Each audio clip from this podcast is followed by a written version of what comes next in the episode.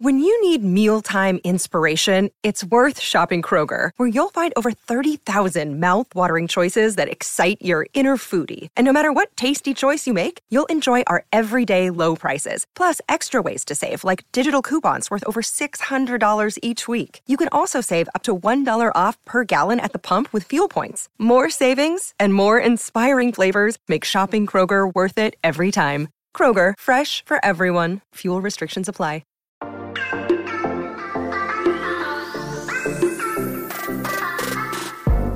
Hola, muy buenas a todos y sean bienvenidos aquí a tu podcast Charlas iOS. Y aquí con un nuevo episodio ya después del evento de Apple, chicos, hay cosas que quiero comentarte que me tienen muy intrigado y de eso vamos a charlar en este episodio, así que prepárate que vamos a comenzar aquí a hablar de lo que nos gusta, de la tecnología y de Apple. Mi nombre es John. ¡Empecemos!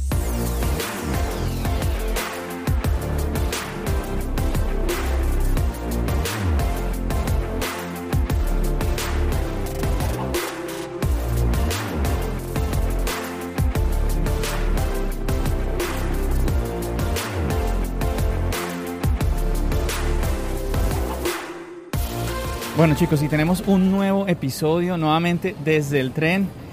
Ah, esta vez, a ver, o lo hacía así o no, chicos, de verdad, estoy cansadísimo, ya voy de regreso a casa y yo dije, ¿será que no voy a poder tener episodio para hoy? Entonces, vamos a ver, aquí lo voy grabando y espero llegar a casa para editarlo y poder subir el nuevo episodio. Ay, el tren, el tren, me va a dejar el tren. Ay, ay, ay. Lo alcancé, lo alcancé. Eh, luego me toca cambiar a otro tren, pero bueno, aquí vamos. Bueno, chicos, a ver. Primero, hay algo que quiero comentar y es el tema de sobre las MacBook, el nuevo hardware que nos presentaron, muy interesante. Pero primero, a ver, quisiera comentar algo porque es que hay muchísimas personas, muchas voces hablando sobre el hecho de que Apple no haya actualizado eh, el iPhone 6S, el iPhone 7. Y yo sé que obviamente lamentamos esto, te lo comentaba yo en el episodio anterior a este, pero esta mañana, esta mañana estaba yo compartiendo en las redes sociales algo que quisiera compartirte ahorita en el podcast y es esto. Chicos, recordemos el iPhone 6. El iPhone 6 se quedó en iOS 12 en iOS 12 el iPhone 6 no pudo actualizar a iPhone, al iOS 13. Entonces podríamos decir que... Un segundo chicos.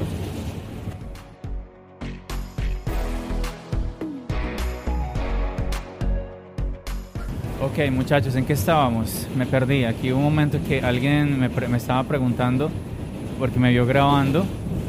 Eh, creo que era, me estaba explicando que era un comediante que me le gustaría estar como en una entrevista.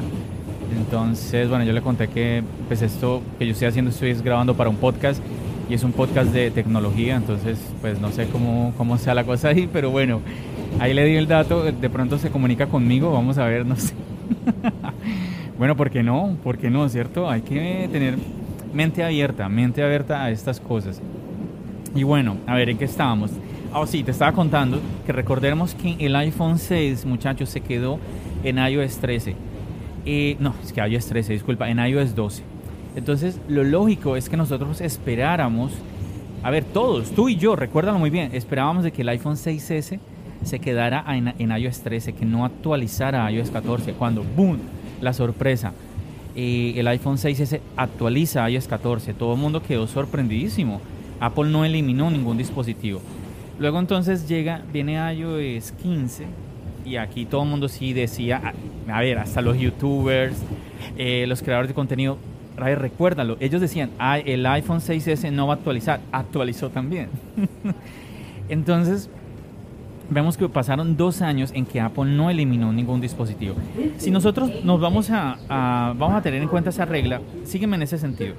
El iPhone 6S se debía haber quedado, dame un segundito. A ver.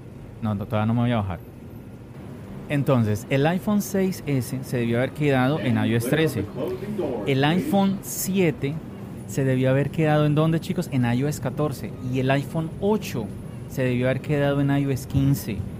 y el iPhone 8 está hoy actualizando a iOS 16. ¿Te das cuenta?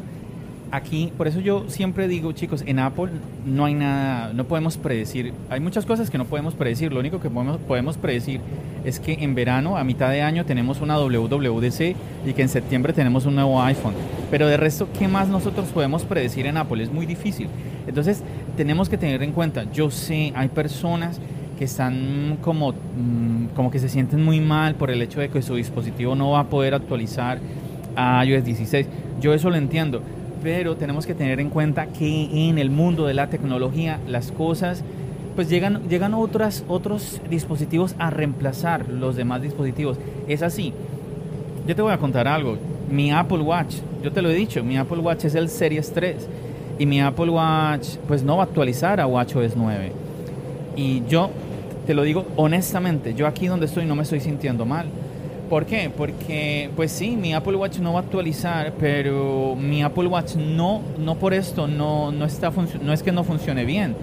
Mi Apple Watch funciona muy bien, entonces, no sé, la verdad, no me siento mal. Tú dirás, ah, John, es que te vas a comprar el nuevo Apple Watch. Yo en ese momento te digo, no veo necesidad, pero no tampoco te estoy diciendo que no, porque yo no sé qué vaya yo a pensar de aquí a septiembre pero no lo creo, no lo creo. Realmente quiero es mirar la, posibilidad de eh, cambiar de iPhone, a ver si lo puedo vender el, iPhone 13 Pro que tengo y cambiar de iPhone, pero Apple Watch no lo creo, pero no lo sé, puede que cambie de parecer. Entonces, yo quiero es eso, como llamar un poquito a, la reflexión en eso, muchachos, tengamos en cuenta de que dos años, pasaron dos años sin que Apple eliminara, o bueno, eliminara no, sino que dejara en eh, algún iPhone sin poder actualizar. Entonces yo creo que era de esperar que hubieran soldados caídos en esta, en esta nueva actualización en iOS 16. Así que ánimo, ánimo muchachos, no, no se me pongan tristes, y sigamos aprovechando los dispositivos y cuando se nos presente la oportunidad de cambiar, adelante, adelante. Bueno, no sé cómo te esté pareciendo, te, te cuento y recuerdo que estoy grabando nuevamente desde el tren, pero porque tú me has dicho, he recibido mensajes de ustedes chicos diciéndome que les gusta, incluso que les gusta el ruido de fondo del tren, que para mi sorpresa, que siempre fue mi preocupación. Entonces, bueno, si a ustedes les gusta, pues yo adelante, yo obviamente eh, quiero pues seguir trayéndoles contenido, muchachos. Y hoy de verdad, estoy, hoy fue un día larguísimo en el trabajo y yo dije, no sé cómo voy a hacer. Normalmente yo grabo dos episodios el día lunes para de esa manera ya estar eh, preparado con el episodio del martes, porque yo sé que normalmente el día martes a mí me queda muy difícil grabar, pero bueno, nuevamente como a ti te gusta y los podcasts desde el tren, pues bueno, aquí voy de regreso a casa grabando este episodio. Bueno, aquí ya salí de uno de los trenes, tengo que cambiar a otro tren, así que ya regreso.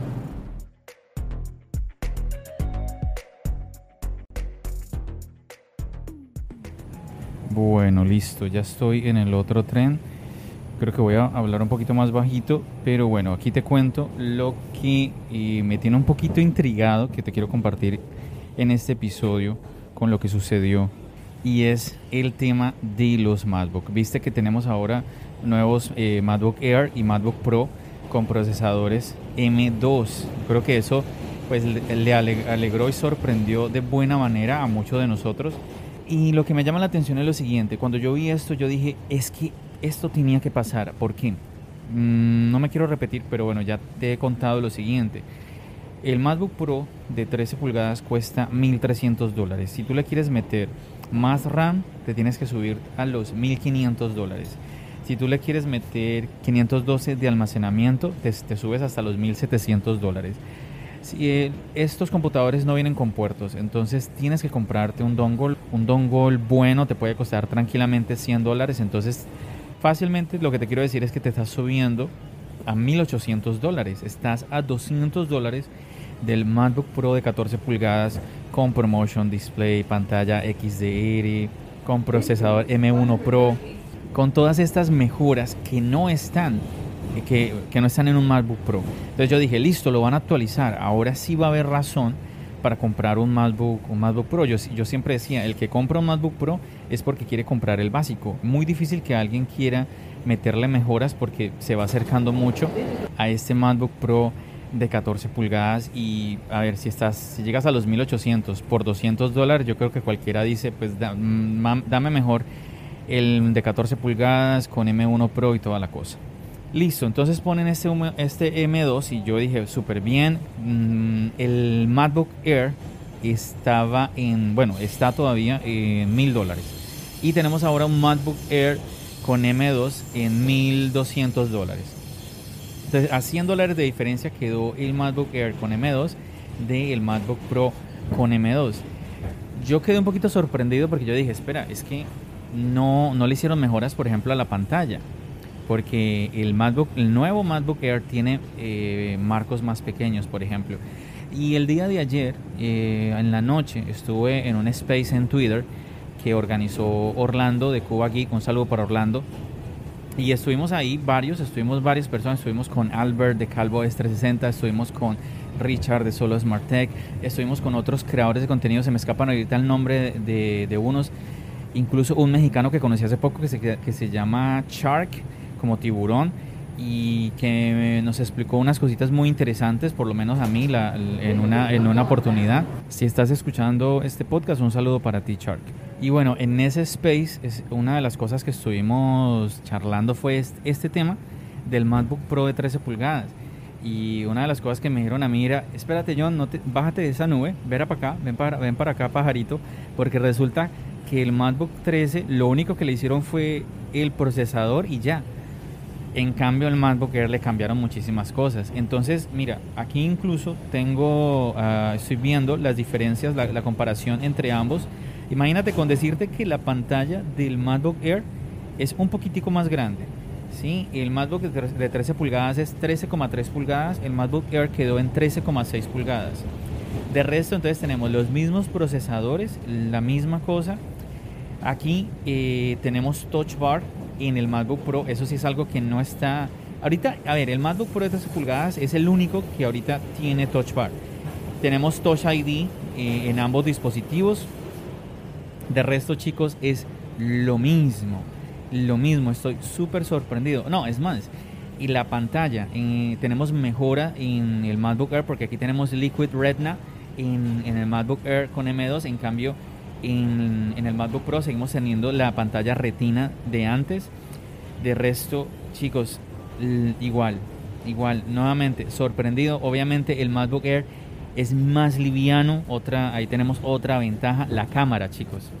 Cámara, la cámara del MacBook Pro 720, la cámara del MacBook Air 1080. Es mejor la cámara del MacBook Air. En el audio, bueno, te cuento que en el audio sí, a ver, en los speakers, nuevamente aquí el, el MacBook Air, aquí está superando al MacBook Pro. Y en los micrófonos, aquí sí el MacBook Pro sí es un poquito mejor. En el tema de los micrófonos, aquí el Pro sí es un poquito mejor. ¿Y qué más? A ver, estoy aquí mirando rápidamente y se me escapaba. Por ejemplo, en el MacBook Pro tenemos el adaptador de, eh, por, obviamente por USB-C de 67 watts.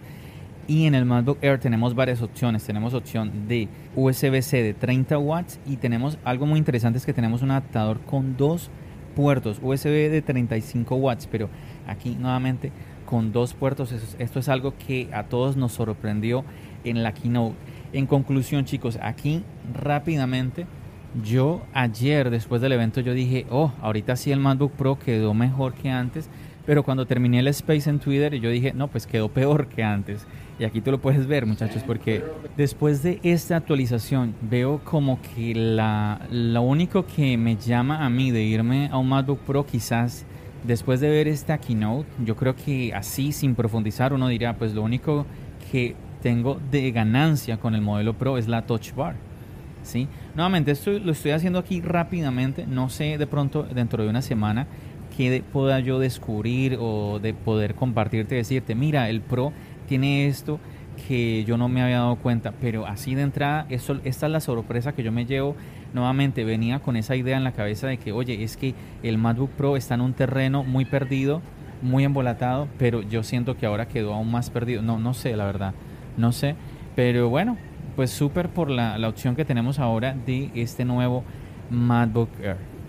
Así que bueno muchachos, yo creo que eso va a ser todo por este episodio. Como siempre, agradeciéndote por acompañarme en una nueva oportunidad aquí desde el tren, desde el medio de todo el ruido. Pero bueno, como ya se los he dicho, ustedes lo pidieron, entonces aquí pues yo aprovecho y les vuelvo a traer un episodio eh, con este, este ruido extraño, estos ruidos extraños de fondo. Muchísimas gracias a todos ustedes que me apoyan y me ayudan a compartir los episodios del podcast. Yo corto, me gustaría seguir hablando con ustedes chicos, pero corto hasta aquí porque pues ya tengo que empezar a editarlo para poder subírtelo a la plataforma y que tú lo puedas disfrutar. Como siempre te recuerdo, ya sabes, nos seguimos escuchando donde aquí en el podcast y nos seguimos viendo en el canal de YouTube. Recuerda, mi nombre es John. Bendiciones.